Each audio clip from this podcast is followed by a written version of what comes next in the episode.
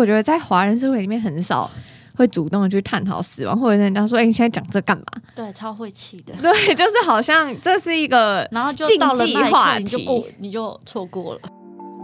欢迎光临乔西咖啡沙龙，我是节目主持人 Chelsea。这里是一间声音咖啡厅，分享各行各业的职涯访谈，还有不同领域的斜杠故事，以及轻松闲聊的爆米花时间。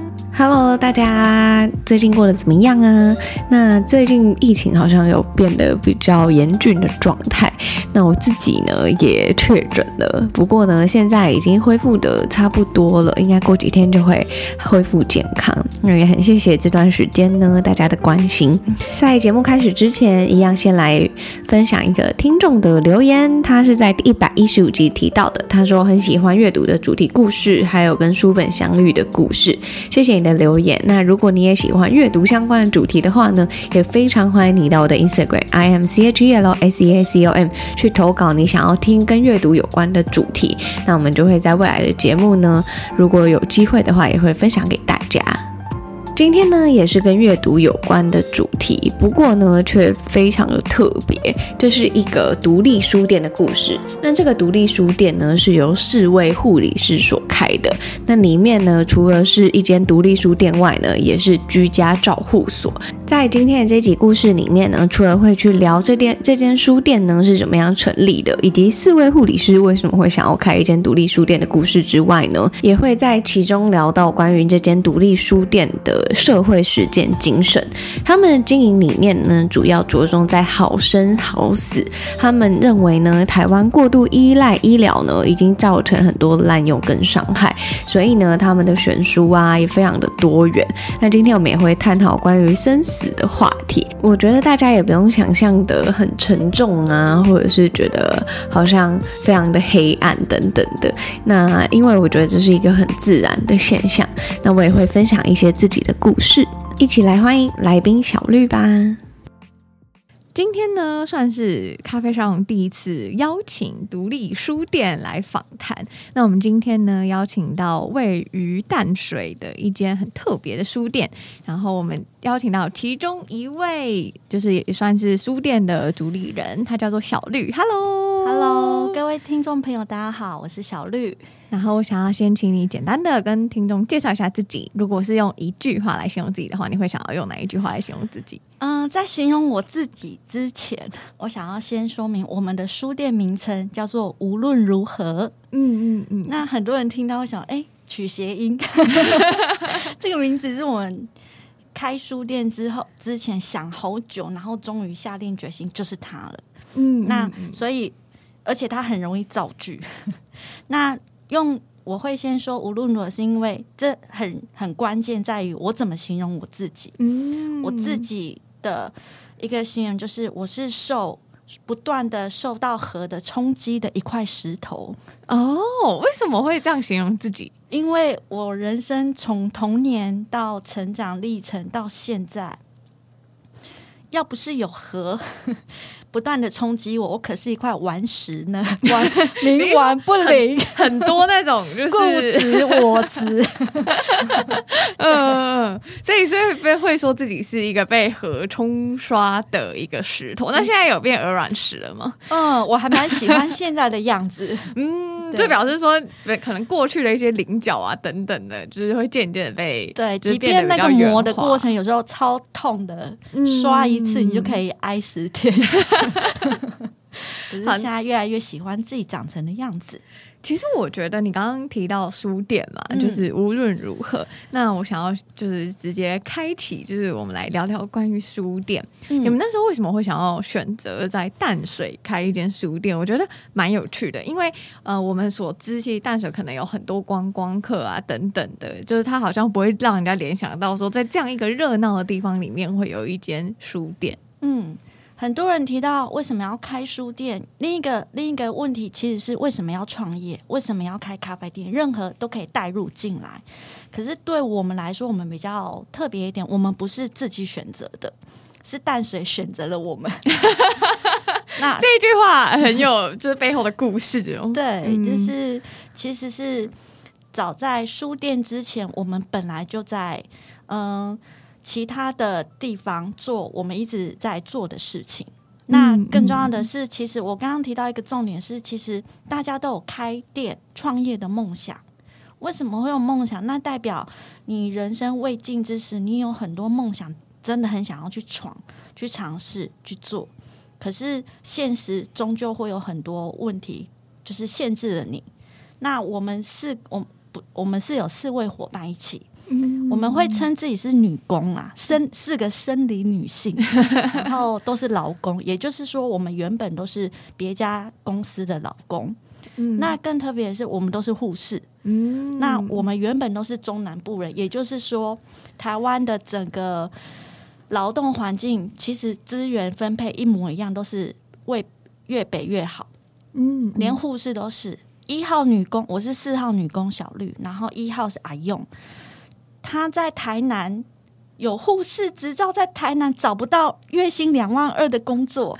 那个诊所雇主说两万二要不要拉倒，随便，反正我有很多护士可以找，不差你一个。嗯，嗯，就是非常的惨。那如果往台南南部都这样子了，大家可以想象花东更惨。嗯嗯，就是那边的护士是被压榨的、剥削的更彻底的。那我们四个都是留呃流浪在各家医疗院所。我从小医院流浪到医学中心，我以为医学中心够好了吧？嗯嗯，殊不知他是更血白热化的在剥削你，因为他。法律背景够雄厚，然后他跟雇主就是跟政府这边手牵着手，你根本扳不倒他。嗯嗯嗯。那这也是我们四个都往北漂，然后后来更有一个机缘是，除了北漂之外，希望可以找到好工作嘛，在这么困难的环境。另外，接手书店也不是这么突然的事情，而是那是前面这十几年来的各种累积，让我们加速。就是让我们促成了这个姻缘的决定。嗯，也就是说，我们在护士另一个身份是工人的工的工会，台湾基层护理产业工会。你看，今天跟乔西录影的今天是国际护师节，我觉得这是一个很特别，而且我们也其实也没有特别说要约这一天，就刚好敲到这一天这样子。对对对，对，嗯。就是你看，嗯，不用聊二十年前，因为我是二十年前 SARS 那一年毕业的，哦，不用聊到那个时候，眼看当下，大家看看，嗯，现在 COVID COVID nineteen 疫情这么惨，然后咨询电话打不进去，你也确诊，他也确诊，然后急诊塞爆，我们已经第 N 次听到我们的医疗同仁崩溃，然后没有办法，不知道怎么。不知道该跟谁求救，这是确诊还要回去上班。我们已经接到这样的案例了啊，就是缩短护理长算准了几加几，你你在那个结束之后，你马上就要回去，而且无缝接轨。嗯，不管你有没有症状，我们常常都是打点滴生病的情况下，病人照顾病人。嗯嗯，这也是我们。我会说淡水选择我们的原因，对，对，那其实就接到书店本身。其实我们当初是来面试的，在淡水有很棒的独立书店。对，我是中南，我是中部人，我都要特地排价上来的那种，有何不可？嗯，我知道。他们在淡水河边，然后零六年就开了，然后影评人六八六加诗人隐匿，然后有河猫无敌美景，然后文学氛围，我只要看得上玻璃诗，然后上来一天，我就心满意足的带书回家。他们他们是独立书店界的先锋，对对，从他们那时候，然后小小书房啊，然后到后来现在遍地开花，连离岛都有，嗯嗯，就是这是个非常棒的事情。可是眼见着遍地开花的同时，还是有一间又一间撑不过去倒下的书店。对，那也就是说，撑了十一年，中这么。呃，大家都很喜欢的书店，它还是歇业了。对对。那那时候有每年我都要听到有和在脸书公告说，今年那年末年尾嘛，就是说还要还要 撑下去吗？一年吗？大家来抢救我们，加入和亲啊，嗯，对，买书啊，就是连连来客率这么高的书店都说撑不下去。嗯，嗯，那终究后来隐匿他得癌，就是得癌症，然后需要休养。嗯，嗯，所以就决定就是收掉。那可是这么棒的环境跟阅读还是很重要，推广阅读这么重要，所以他们就决定开放面试。哦，很酷哎，就是要接手的人可以来面试这样子。对，那时候我我们四个，我我是最常帮大家一起购书的那一个，我是铁粉。然后你是团购组，对对对对，我就问秀梅、问雅玲说：“哎，有没有书我一起买这样子？”嗯、然后我就分享了我我作为读者很支持他们的合友，我就很舍不得的心情分享给秀梅他们。然后那时候秀梅她作为几乎工会，我们。我就讲简称，就几乎工会，他他就脑袋一闪过，因为秀敏也是杂书看的非常多，电影类。我刚讲六八六是影评人，对，对，对，金马奖都要当请他当影评的。他看的电影跟书艺数量很大，可以足够那个书。可以开一个书店了。然后他作为几乎工会创办，因为我们是白天做护士，下班搞工会。大家下班在干嘛？追剧、放空、追剧都很奢侈了。嗯、因为你还要当人家媳妇，你要当母亲，还有很多角色，照顾。对，你其实有很多生活重担扛着。是、嗯，就是，所以搞工其实我们是苦行僧路线，走了将近十年。嗯嗯，一零年筹备，然后一二年才正式成立，走到现在。大家会这几天其实已经陆续看到新闻，有其他的护理工会已经在抗议 COVID-19，然后我们的前线几乎就是前线的人员、基层人员都得不到应有的待遇，钱没有钱，防疫今年去年都还没拿到，哦，没有获得合理的休息，那这个真的很可怕，会一个又一个倒下去。嗯嗯，那也就是这个情况下，我们就秀梅就说，嗯，说不定我们可以接。我们需要一个平台，我们工会真的很，我们是行动，我们以前是行动办公室。哦，讲好听点是这样，讲难听就是没钱，有一个 有一个空间可以让民众，可以让护理人员来找到我们，所以我们办活动超成本，无论是人力还是经济成本都很高，是，是是，那每年大家只会在新闻上面看到我们就过了，那你一个。一个需要这么大成本的抗议行动，然后就过，其实相当的没有品质。嗯，对。那所以秀梅就想，说不定我们可以试试。不过那时候放在心里。那秀梅她是一个冒险家，她是一个很很勇于做梦的人。嗯，可是连勇于做梦的人，她都没有开口问大家，反而是三号哑铃，他是最务实。他每次想要什么事情，他会想，他会很久了，对对对，他就开口，哎，可以面试看看呐、啊。哎呦，就是秀美说，连这么务实的哑铃都开口，那表示这机会有是有机会的，是是，所以就派我代代表去问六八六说，我们可以来面试吗？是是，然后我们就跟他讲了，我们都好我们超多 idea，超多事想做，我们完全不缺计划，是是，是，对，然后我们就真的六很开心，六八六他也他也表明了说，他不想害人，因为。顶让一间书店的顶让金就高达上百万，哇塞！所有的书这个空间，嗯、你就是这些成本啊，对，只是这个成本还不包括你要重新装潢，对对对对。然后，所以他说好，我我至少你们是有具体的实体营运计划的，我不希望我要害人，对，对，所以马上就敲定是我们的。哦，然后他很可爱说，可是我后面还有三十几组，我还是要面试完，不然对不起他们。嗯、可是他就是看到我，因为他跟尹丽两个人撑得很辛苦，因为我们会说女工真的是大小事都要自己来，其实是顾书店是相当琐事非常多的。嗯，然后你又在观光区，你为淡水又这么远，就是像我这种愿意远道而来，我们都觉得很珍贵，所以。嗯像我们书店营运时间每天开业就是九个小时，就是希望大家有多一点时间可以留在这边。嗯，对，这也是我们我们有四个人可以轮，然后可以有办很多活动的一个平台的一个机会。嗯，所以可以说，就是这个书店刚开始最最最早的起源，是因为你们一起办了这个台湾护理基层工会，然后你们觉得说好像可以有一个地方，然后来去倡议这些你们想要、你们想要跟大家沟通的一些议题或者是活动，嗯、所以刚好就是因为他们可能宇宙就派了这个机会给你们，然后就说，哎，现在有一间书店，然后整个不管是是理念呐、啊，或者是地点啊等等，都很符合你们四个的需求，嗯、所以这一间就是无论如何就诞生了。这样是，嗯，那因为我刚刚有提到说，其实这间书店某种程度是扮演你们在推广，像是护理啊，或者是其实因为现在疫情这两年，大家对于这种嗯医疗啊、护理这种，大家可能会就是。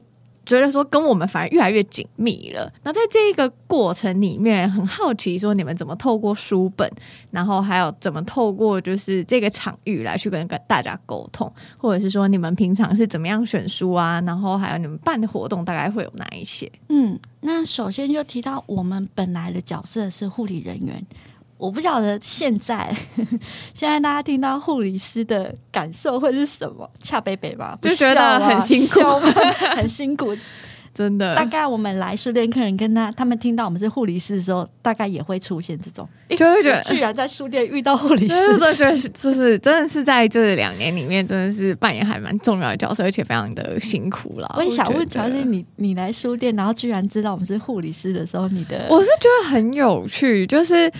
因为我们会觉得说，就我身边有些朋友，他们可能职业是护理师，那你可以去看到他们的生活，他们可能会在社群上面分享，然后你会发现说，他们其实平常就超忙的，就真的是可能很像打仗一样，这样，或者是可能跟他们聊天的时候，他们就会说病人怎样啊，什么，他们一个人就要。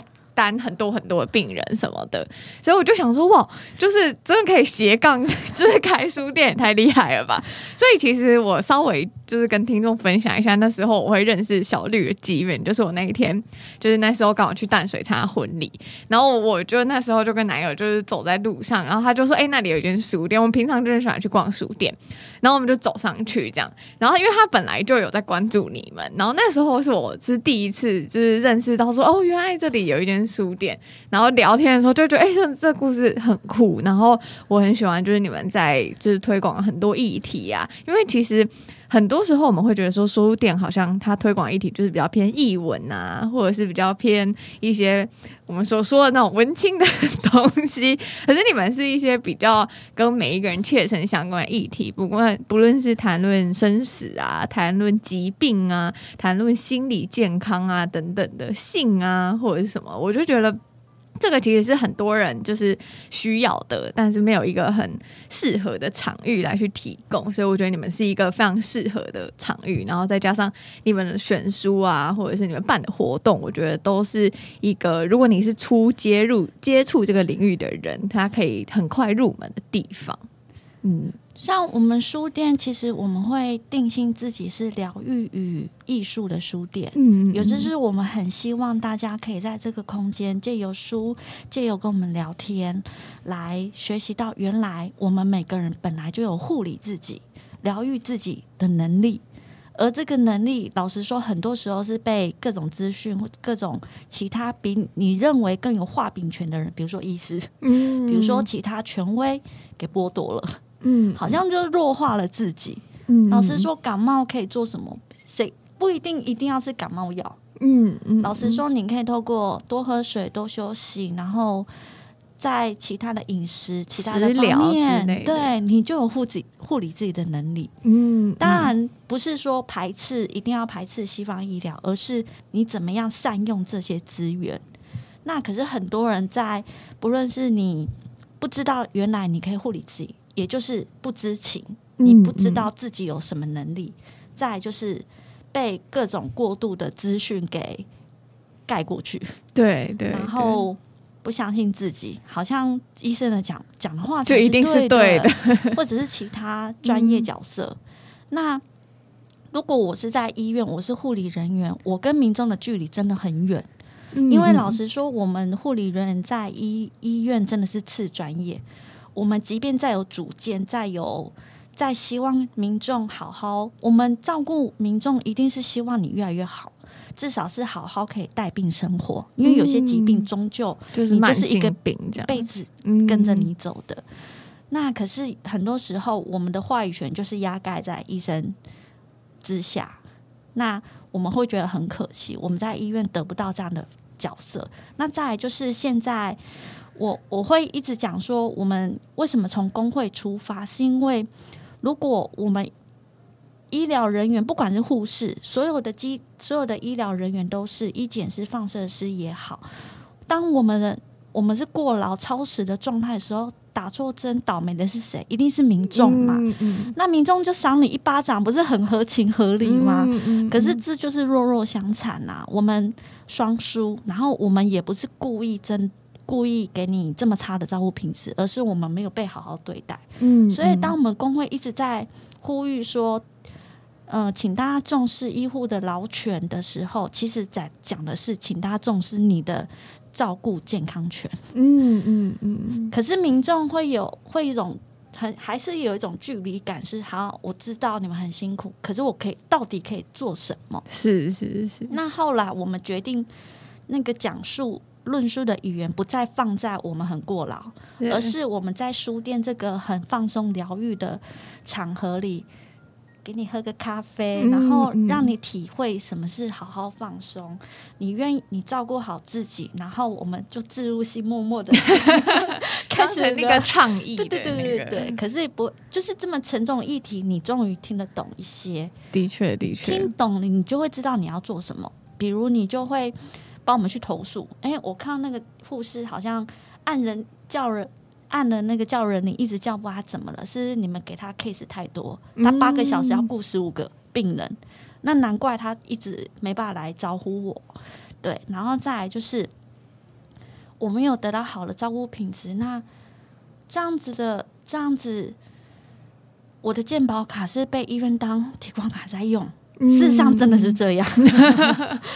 你感冒我也感冒啊！你确诊我也确诊，给你的药全部一模一样。他们有要管你，我们有各自的个别性。你可能有慢性病，我有其他状况。嗯，嗯，就是以前一直在提倡的全人照护，现在早就没有了。是，是。那书店这个平台，我们用各种方式，然后其实我们的书籍护理其实定义是很广的。当然，身心灵照护护理是我们有别于其他书店的特色，可是我们也没有真的要你只着眼在这边，因为我刚刚讲我们是艺术书店，艺术生活化很重要，所以我们办的呃戏剧表演或者是诗歌结合即兴剧也很多这样的分享，各种新书分享，那华文小说、外文小说，然后大家要护理自己，你也要关心生态啊，淡水的这么脏，怎么的？对，对，就是护理的定义其实是很广义的。那我今天忧郁不开心的时候，有时候他们说：“哎，女工帮我推荐书。”对，对，对，我就会往下问，因为不同阶段，即便同一本书，不见得适合你这个阶段来阅读。哦，我可能邀请你先看恐怖小说吧。嗯，就是先放松，或者是放松，或者是借由以一呀、伊藤润二啊，对对对，具象化的恐怖故事来来。看见你自己内心不被看见的那一块，对对对。然后等这个过之后，你眼泪掉光了之后，再去看疗愈小说，嗯、这是一个过程。对，这是一个过程，很像和你，你不知道你淤沙。淤积的程度在哪里？你适合给你啪 一下就给你很多这样子，细细秀秀你的这种速度。是是是。那你们觉得在书店这边，我知道说，其实你们除了想要提供一个就是发展议题或者活动的地方之外，你们还有另外一个我觉得很特别，也算是全台唯一吧，就是你们其实还有一个居家照护所的功能，对不对？有和老板六八六他。嗯我们跟他一直很就是密切互相关心。他现在开了友和二点零，在七里安叫有和书店，嗯，我有去过。他就帮我们写了文章，说这根本是全世界第一 书店兼居家护理所。是是，就是我们一直在说，我们宁愿自己创业，不要再当人家的老公，受尽剥削，然后没有办法好好发挥护理专业，也是也是因为我们。想要自己创业的原因，就是我们想要让民众知道什么是真正的护理。那到底透过什么途径？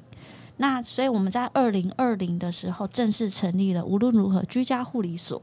所以书店这个平台既是书店，也是工会的平台。然后也是居家护理所，让民众可以看到我们、认识我们的平台。嗯，那居家的定义，大家听到居家护理，我想还是很陌生呢、啊。对，就想说，嗯，是什么意思？这样子，就是，嗯嗯，首先是我们通常生病的时候都会往医院跑，医院集结了所有的专业人员等在那里嘛。你你要自己过去刷健保卡，享用了所有的健保资源。那反过来，居家就是病人你在家里。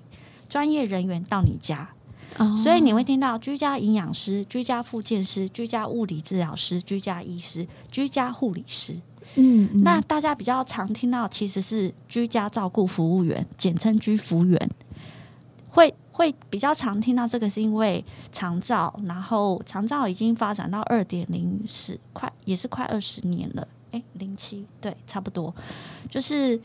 生老病死，然后身体残障，然后会需要专业人员来帮你洗澡、帮你翻身、帮你做任何生活的打理，这是大家比较常听到的用词，所以有时候的确会混淆。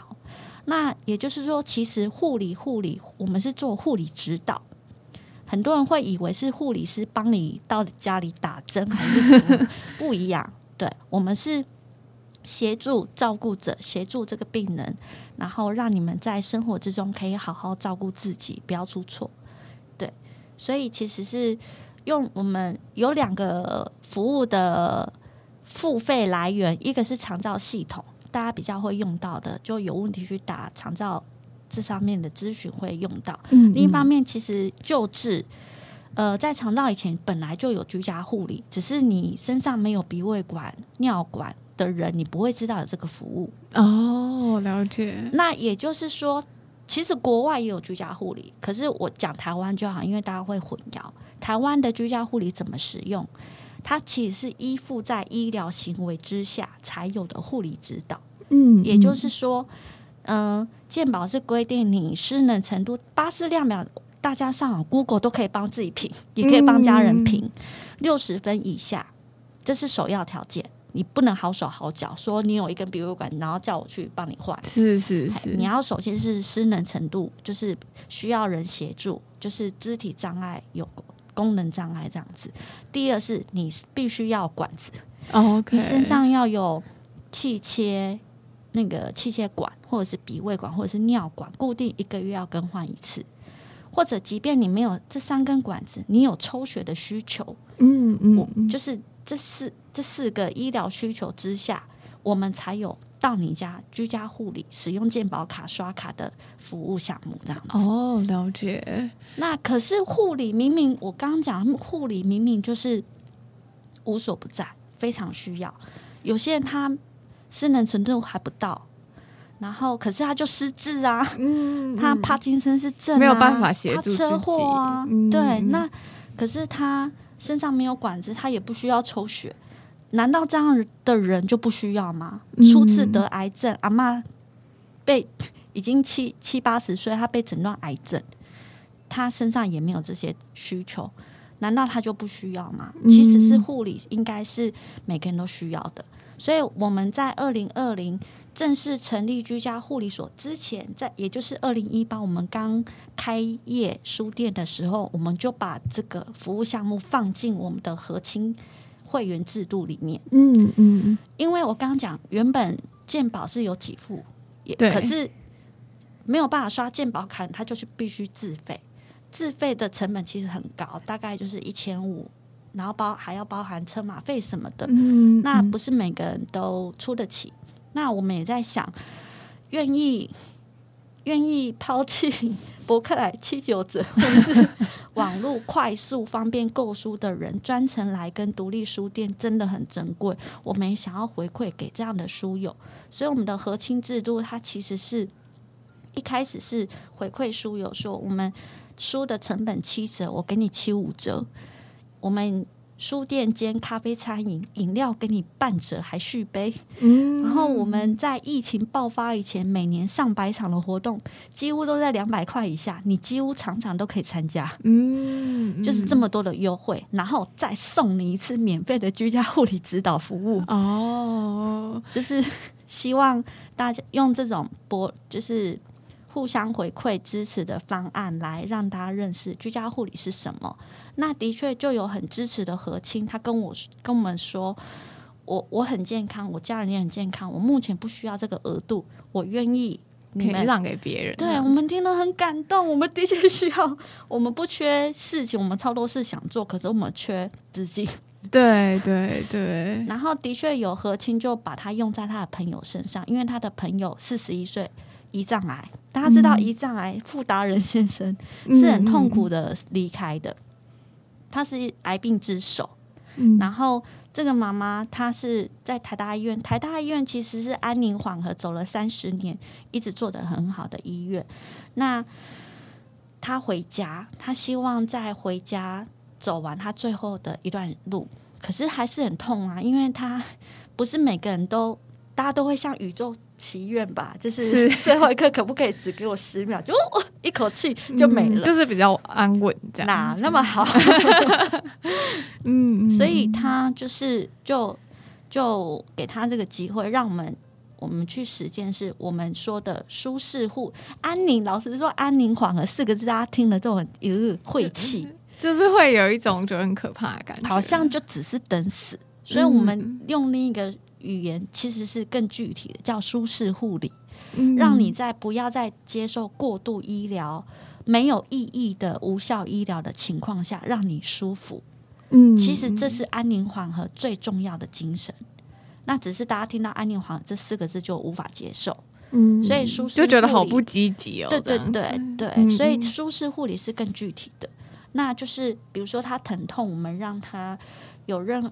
淋巴按摩啊，或者是我们也带了我们合作的芳疗师去帮他淋巴按摩，然后把他水肿都消了，然后他的寒气也都退散，他精神好到一个可以骂小孩。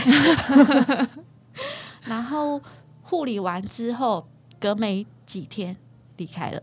嗯嗯，我们已经遇过无数次这样的历程，就是在经过我们的护理之后。我们以前在医院的时候啊，我我大概雇一百个，会有九十个个案是毫无人道。我们讲人道，其实真的是常态，超过九成是在各种过度医疗，然后好像你鼻胃管一直灌很多牛奶，然后缺血就给你补血，然后呼吸器一直放着，然后是这样的情况，其实就是维持那个呼吸的那种感觉。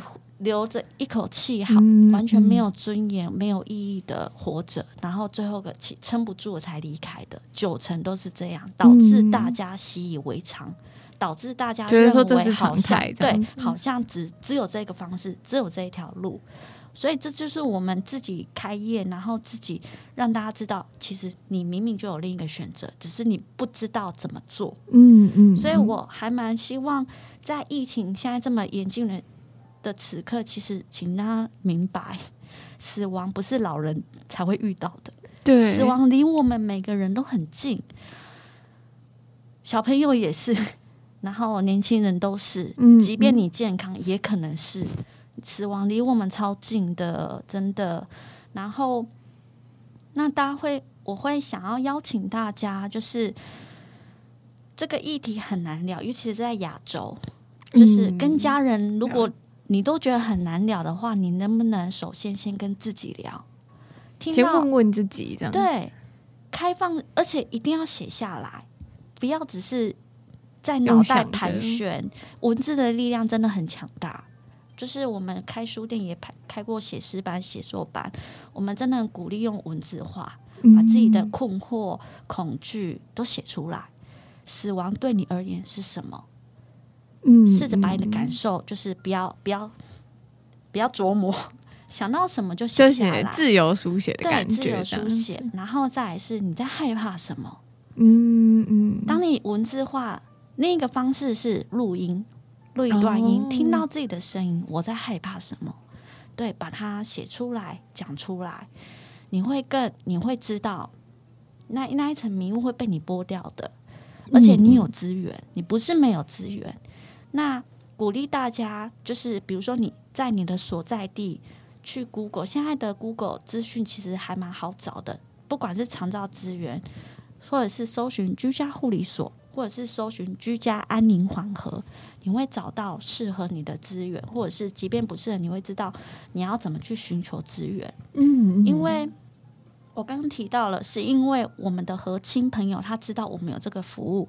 他好好的利用了，然后也让他的朋友好好生好死的这样子很很圆满的离开。可是高达九成的人不知道，然后然后再来就是作为晚辈，我们会觉得好像很害怕是，是啊，你说不要再给他灌牛奶，鼻胃管拔掉就拔掉了，会一种罪恶感的感饿死吗？我这样很不孝，嗯嗯嗯，就是冲不没办法冲破那个迷失跟障碍。嗯，所以其实真的很需要，而且这是非常脆弱的时刻，一个人真的很难，就是即便是家人在一起都很难面对的时刻，很需要其他的专业人 support。嗯，那就是所以，所以很希望大家一步一来，我我想我也我们都知道，这不是观念，不是马上就可以这么圆，就是这么快的翻转。对对，嗯。你觉得在这个过程里面，然后我相信就是你们成立了这个居家照护所，然后还有成立了书店，在这个过程里面，我相信应该是有很多不一样的故事。然后我也想要问问看，说你觉得，就比方说有一些人他可能是有有用到这个服务，然后可能是他的家人，然后也遭遇了像是他们也可能需要像你说的这种舒适护理。那你觉得书本啊，在这里面，就是不论是对于这个病人本身，又或者是对于照顾者本身，就是在你们遇过的这些案例跟故事里面，就是书本扮演了一个怎么样的角色？或者是说，你觉得它是不是一个可以，就是带给他们两方都是一种有一种疗愈的作用？你们有没有一些故事可以分享？这就是回到，首先先回到我刚刚讲的文字的力量，真的远比你想象的强大，所以阅读还是很重要。真的。那我们我们书店位在二楼，我其实我们最早原本是想要成立关怀据点，所谓的关怀据点是是一个共好的部落，是一个书店即家的概念，家。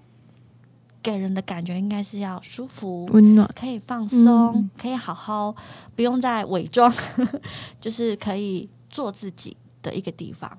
那我们，我刚刚讲，我们上面陈列了各种多元的书，然后你可以在这边找到可以疗愈你的东西。嗯嗯。那文字化很重要，是它会协助你原本稀里糊涂想了一堆脑塞在脑袋里的，帮你条列式。帮你，帮你具象，帮你更清楚、更清晰，知道你在想什么，你在困惑什么，你可以为自己做什么。那所以回到书跟人的交流也很重要，因为并不是每个人都这么主动喜欢阅读，本来本来就跟兴趣一样，啊他喜欢电影，我喜欢音乐什么的。那所以我们办这么活动，也是因为这个原因。嗯，透过活动。让作者来跟读者分享，或者是一个拉着一个进来。那我们也有咖啡餐饮，让你低消就可以待上一整天。嗯，让你进，即便你不阅读，也暂时没关系呀、啊。你就浸泡在一个满满都是书的空间里。我觉得只要愿意，可能觉得哎、欸，某一本有兴趣，拿起来看，翻个几页，然后如果那一些内容对你有帮助，其实也是一种阅读。我觉得，对、嗯，像我以前在书店买书，他们都是说你要买了才能坐下来看。可是我们就很希望，真的很希望每一本书都有机会跟你相遇，所以我们是你只要低消，你就可以拿架上的新书下来翻。嗯嗯，就是书名或者是哪一段话有被你勾动，那就那就结缘成功了。你觉得在你们做就是居家照护这个过程里面，你有没有印象深刻的故事？然后就是真的就是你们可能陪他这样走完。他往生命的最后面的旅程啊，等等的。我刚刚提到，其实就是越来越多呃，大部分原本都是阅读或者是已经清楚我们定性的年轻朋友，或者是中生代会比较关注我们的脸书，我们的讯息都来自脸书官网这样子。然后，的确就这位年轻的女生，她就马上遇到自己的阿公得癌症，她很直觉的判断，她阿公怪怪的，准是已经在最后阶段了。嗯、可是那时候医院端的医师跟护理师都没有觉得。因为他说，阿公开始只愿意吃他最喜欢的生鱼片，其他的其他都不吃，其他都不吃。然后，请问你听到你会怎么想？哎呦，吃这么好哦，就会觉得感觉他都有点吃，他都在吃生鱼片了，你怎么会觉得他怪怪的？嗯，可是孙女表达的很清楚啊，他厌食厌到。他只吃他最喜欢吃的东西的，其他的都放不下了。再就是精神力也越来越差了。然后他其实离我们淡水非常远，因为我刚刚说，其实如果不管是有没有健保卡或者是自费，你都还要付车程、交通费用，是是是，这个成本很可观。所以，我们大部分的确是淡水地附近地区为主。那远一点的，可是孙女她觉得。她先从她所在地找到所有的居家护理所，他们都告诉她：“你阿公没管子啊，你阿公还可以走路啊，所以不符合健保资格。嗯”我没有任何可以，就会就是说你不能使用这个服务这样子。对，我没有任何可以服务你的事情。然后淑女就很困惑：“你不是护理师吗？我非常需要你的护理指导。”他知道什么是护理指导，因为他有在追踪我们，因为我们都会把我们居家护理的故事放到脸书写成故事，欢迎大家可以上来看看这样子。然后，所以他就打电话来问我们，那我就接接上了这个，那就请请有心理背景，我们四个其实各自有各自的专业。哑铃是资深的家护病房护理师，然后我在内外科病房。那秀美阿用他们是精神科护理，然后兼心理背景，秀美兼心理背景，所以我们真的是身心灵团队的一个专业护理这样子。那秀美跟雅玲就接上这个孙女，就问她情状况。后来孙女判，我们一致认为孙女的判断非常正确。再就是孙女，她作为孙字辈。他可以感受到第二代爸爸妈妈这一代真的也很爱阿公，也很孝顺，他要吃什么都给他。可是他们对于阿公最后一路如何善终没有共识。哦，就是有可能走上那九成之路，终究要去急诊插管全套来吃全餐，很可怕。是是是。他知道他不要这个，他知道什么叫做好走。所以他跟我们求助，那我们就跟他也拟了一套计划，然后为阿公。他说：“突然要护理师到你家演奇怪，是来骗钱的。”所以秀美就想到他他是点子王，他就想到说：“哦，我们可以用采访的角色，因为阿公年轻的时候做过很多善事，很多好事，他是一个家里的骄傲这样子。然后就用采访的角色去采访他。”滔滔不绝，嗯嗯、对阿公就分享出来，而且听到连阿妈就说：“哎、欸，下一个换我。”我也要，我也想，我有好多故事啊，怎么都只听他讲。对，然后因为故事你还要整理，然后变成一个完整的生命故事书。我们书店也采访了非常多的生命故事，嗯、那我们把它连同照片。其实以前晚早期阿公那一代很难有照片啦，所以我们就是根据他的故事上网找到背景或者是生命故事相近的一些照片，然后把它变成画册跟书这样子，我们称为生命故事书。然后把它印下来，然后虽然很很很可惜的，在最后一刻，因为阿公的病情急剧的下降，然后就离开了，他本人没有办法看到。可是，在告别式上，他的这个生命故事被放到投影上，哦、然后所有的亲友每人一本，大家很感动，他们做一件好事。这真的是一件很有意义的事，因为我现在就是呃，刚刚小绿就有给我这一个这一本书，所以其实我觉得这是一种。好好的去回顾这一个阿公的一生，然后还有让亲友知道说，哎，他年轻到现在，就是我相信大家可能也会就是想要了解你做什么事啊，或者什么的，然后用这样的方式，真的是一个很。就是大家不会去害怕，然后也不会觉得说我就是在一个很严肃的场合，反而会把这整个不管是告别式或者这整个仪式变得是比较温暖温馨的。那你们那时候在做这件事情的时候，你们会遇到可能就是孙女爸妈的一些，就是嗯，比方说他们不确定要不要做这件事啊，等等，会不会被有什么疑问？他们的疑问就是真的。不要放鼻胃管吗？真的不要送医院吗？那我想，就他们的疑问，其实也是所有人的疑问。我想问大家，你们的阿周那一代是怎么离开？当医疗还没有那么发达的时候，嗯嗯嗯、不就是躺在床上，是然后一口气，然后就这样过去了？这个就是大家向往的自然死啊！对对，对，然后。你说没有放鼻胃管会不会饿死？我现在来到现场送了一本，就是乔西请我推荐的很重要的一本书，哦、也在讲同样的观念。断食这本书叫做《断食善终》，嗯，其实就是这个孙女的阿公的做法哦，因为他已经不想吃东西了，是吗？是不需要。当你的人体，大家会对于死亡前的身体的变化，其实是完全不理解的。所以才会觉得没有没有放鼻胃管，没有给食物，身体会不会饿死，很不人道，这是大家的误解。那我就是这一本《断食善终》也完整的说明了这个历程。嗯，那《断食善终》的作者毕柳英女士，她本身就是医师，然后他的母亲在最后一里路跟他说：“不要，请让我在断食的情况下。”好好的离开，不要再给我过多的东西。嗯、所以，请大家理解，食物就是过多的东西，跟正常人饿了七天的概念是不一样的。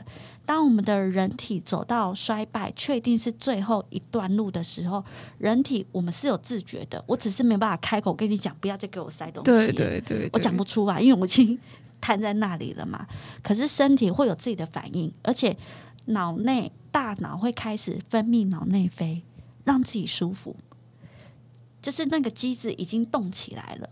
我们的所有器官，肠胃到、肺部、肝肾，已经开始在慢慢的停息、停，慢慢的走向停摆。嗯，然后再不不想要再接，你再给我过多的水分、糖分、营养分，都是增加我的负担，而且会非常痛苦。嗯，反而是痛苦的哦。对，所以。这个其实是要一讲再讲，然后努力的升职到大家的心，才可以慢慢去接受。嗯、所以我相信，这的确是跟我们的安宁黄和走三十年的道理是一样，需要漫长的一个学习。很希望大家可以透过书的完整介绍，来慢慢让自己有这样的概念，然后分享给您的家人跟朋友。嗯，那就是我刚刚提到，老人在面对自己的死亡。中生代在面对自己的爸爸妈妈的死亡，小朋友在面对他阿公阿嬷死亡，也就是说，死亡离我们很近，只是你在面对是自己的还是亲友的？对对对，嗯、我觉得你刚刚有提到说，就是可能大家对于呃，真的不要去做这种我们平常很常见的那种医疗行为，像是切插管啊等等的，大家都还是会觉得说。可是大家都是这样啊，那我们真的不要嘛？就会有这种感觉。然后我自己的经验，就上次有跟那个小绿分享到，就是我自己也是在我家人就是在面临可能最后面你要去决定说，哎，到底要不要签那个。放弃急救啊，或者是要不要插管什么的？嗯、你在那个时候，你在那个当下，如果你之前没有看过类似相关的资讯的时候，你会觉得就是这样了，就是照着医生说什么，因为你必须很快的做决定，因为他就是在等你做决定，然后医生会叫你做决定，然后护理师会叫你做决定，然后身边人会叫你就做决定，这样，我就印象很深刻。那时候我就就是做呀，怎么办？我那年也才二十。出头岁吧，然后我就觉得说我，我我我我可以决定什么？那我每每次都很害怕自己是不是做错决定了。我然后结果后来，其实我也是会觉得还蛮遗憾的。有一些事情，就是我会觉得说我好像那个时候不应该，呃，可能插管或什么的。因为我记得那时候就是插管之后，然后呃，我家人就离开了。对，然后我就觉得。因为我能感受得到，就是他在做这件事情的时候，他是很痛苦的，嗯、对。然后他可能自己也不要，所以后来我就还是签了那个放弃急救。我就觉得说我应该要去尊重，就是就是嗯，我家人的意愿这样。嗯，所以我觉得在可能刚刚你讲这些的时候，就他们有经历过那些，其实我自己都有经历过。然后，所以也是为什么，就是我对于这个议题很，就是会很有感触，或者是会觉得说，哦，很多可能跟我年纪相仿的人，他们其实。还没有接触到这一块，因为每个人人生经历不一样。但我觉得，如果有像你们这样子的一个平台，然后你们会去提倡这些东西，告诉他们说，其实安宁照护或者是所谓的舒适护理，其实应该是所谓带到你们的那个好生好死的这个观念。应该要去推广它，然后不管是在透过阅读啊、透过书啊、透过各种讲座活动，然后还有你们为这些人做的事情，然后去告诉大家说，其实就算我们是离离开的时候，还是可以以我们喜欢的样子。就是我很喜欢日本那个树木心奶奶，她就说，对，对，就离开时有我喜欢的样子，这样。对，对，我觉得这是我经过了这些经历之后，我就觉得说。应该要让更多人知道这些事情，这样，对对对，所以我觉得在刚听你们就是讲说你们的经验的时候，我就会觉得很有感触。谢谢乔西，我很想回馈给乔西以及所有已经在经历这个阶段的朋友，是是，就是会很心疼你们，然后一定要告诉你们的是当下的你们已经做了最好的决定，嗯，请千万不要内疚，不要自责。是是，是，那时候的你们很坚强，然后那时候的你们也很脆弱，可是也很勇敢，请千万不要自责。嗯，然后再就是这些过往已经离开的人，他们至少教会我们一件事情，嗯，他们教会我们至少自己不要这样子重蹈覆辙，对，不要跟他们一样，这是未来带给我们最大的礼物了。真的是，就是你会觉得说，你一定是。从中学到很多东西，然后我记得我那时候在你们书店的时候就有看到，因为那时候我，嗯、在经历失去这一段时间，我觉得是非常痛苦的。然后看到你们有一整柜的书，然后是在叙述说我们怎么样经历可能亲人离去、经历死亡，然后经历这种，我觉得那真的是很很难说我已经好了，但是你可以带着这样子的一个。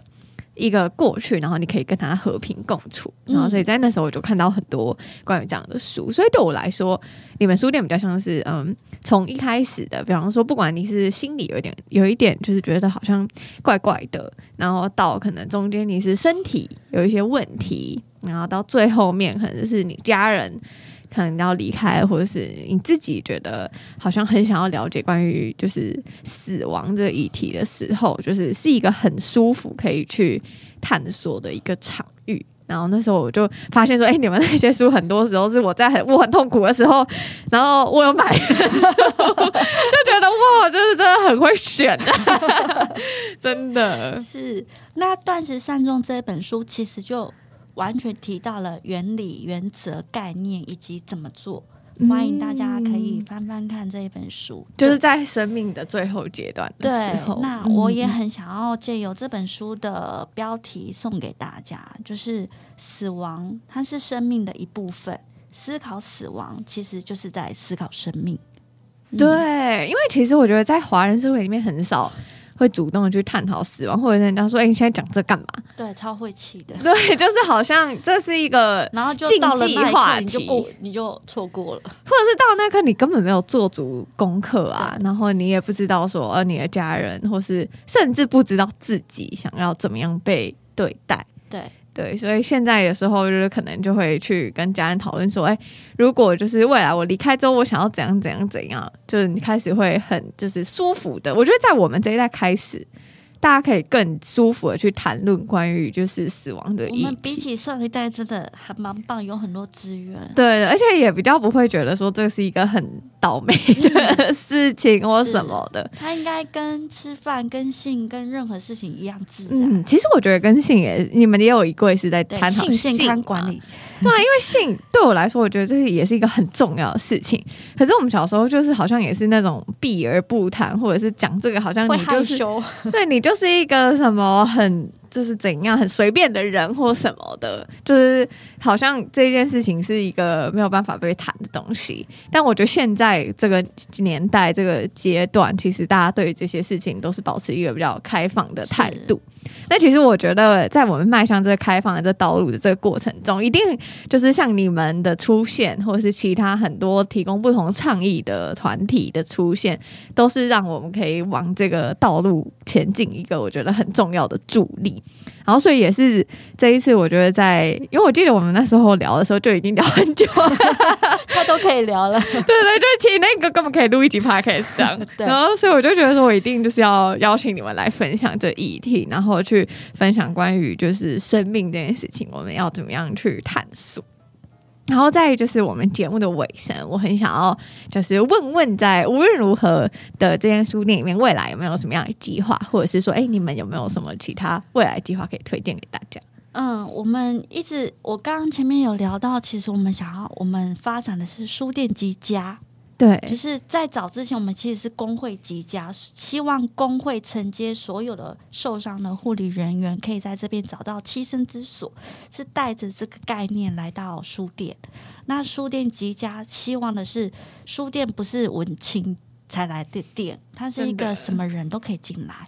那我们曾经为了一个多重重度障碍者，他想要来书店，我们赶快请小帮手。四位壮丁扛着他的轮椅，然后为了让他可以上，可是这有点难度。但但是有多少资源做多少事情。可是我们在讲的是，我们希望书店集家是我们称为社区的一份子。你在这个社区里面，不管你远近，你把书无论如何当做一个你可以安心栖所的地方。嗯，对。然后在具体的发展是书店。的这个平台，它是用来让大家看见、认识的一个平台。那我们希望拓展我们的护理，就是居家护理的部分。我们希望成立一个共好的部落。我们用部落来形容，是因为我们书店有很多好朋友嘛，要鼻喉，或是阿美族，或者是尤其夫、苏雅。有很多部落朋友，他们来到书店说：“你们这里就是都市的部落。”我们感动，我们这四四年多以来的努力，有让他们也肯定这个成果。嗯、那我们未来的发展是希望，因为现在我们在两三年后即将迈入超高龄社会，这可是国安危机呢。再就是少子化，那鳏寡孤独的人该怎么办？然后老人顾老人的悲剧这么多。然后中生代是夹心层，你你又要工作又要照顾生病的人，你根本忙不过来。所以社会资源，我们每个人都是点滴之力。就是我们书店的 slogan 是“滴水穿石的力量”。嗯，我们每个人都是很重要的那一滴水。我们书店希望扮演的角色就是串联所有的资源，来做我们想做的事情。我们想做的事情太多了，我们希望集结一个小而美的。的一个家庭，比如说我们承租一个空间，里面可能有五六个人，或者是在这个社区有一个什么空间可以让其他流离颠沛，或者是呃儿童也好，怎么样的人力可以把他们集中在这边，都可以得到好的对待。嗯嗯，嗯可以有很多 idea 跟发展。是，是，那我们其实一直都不缺未来的发展，很有很多有很多很明确想做的事情。嗯、我们欠缺是东风，东风讲白了就是钱。是，是，是，因为经营书店一本书成本就是七折，不可能养活四个人。我们薄利多销。根本也没多销到哪里去，因为我们还有这么多网络平台的竞争。是，然后每年我们很努力的办活动，可是也靠文化部有一点的补助来承担我们负担很重的房租费用。所以其实愿力真的很大，想做的事情好多，可是很很希。我们曾经也用工会的名义想要来募资，就是有各种计划案也投过，可是就是很难推动。很需要大家的点滴之之力的支持，这样子就是多多的去看书，然后多多的去买书啊。每个人都用你的一点点的力量来 support 我们。嗯，那最后想要问一下，就是在哪里可以找到你们，或者是关注你们的最新消息？哦，谢谢。就是我们在淡水捷运站走出来，请沿着不要不要很直觉就往老街去，你。就是我们的位置方位，你一定会一边欣赏河岸美景，一边走走个三分钟就可以看到我们。嗯、所以是淡水捷运站出来，沿着金色水岸，在三号出口出来走三分钟就到了。哦，三号出口，然后走三分钟这样。然后我们在二呃二楼。嗯，就是沿着一个小小的楼梯走上去，就是。对很多客人很可爱，他还说哇，你们这里是神隐少女，就是好像来到一个神秘国度，一楼还在观光街，然后来到二楼，瞬间那个气变得很安静，对对对对对，嗯嗯，好的，今天很谢谢小绿的分享，谢谢。谢谢在录这一集的时候呢，其实心里有蛮多的感触的，就是会想着，哎，如果可能自己有早一点知道这些事情的话呢，是不是就可以呢避免一些事情发生？但后来呢，也被小玉疗愈到，他就说呢，其实我们能做的呢，都是我们当下最好的决定。那我也很喜欢，无论如何，他们一直在推广的概念，然后也很自在的谈论生死这个议题。那这也是。我一直很想要透过 Podcast 来谈论的，以及传达一些不一样的想法给大家。那我很喜欢他们书店的理念，他们有提到呢，书店的存在呢，其实就是像滴水穿石的力量。也许一天呢，只跟一个人对话，又又或者只卖出一本书，但影响力呢，却是细水长流的。如果你听完这一集觉得很有帮助的话呢，也非常欢迎你分享给你身边有需要的朋友。那我们下周见喽，拜拜。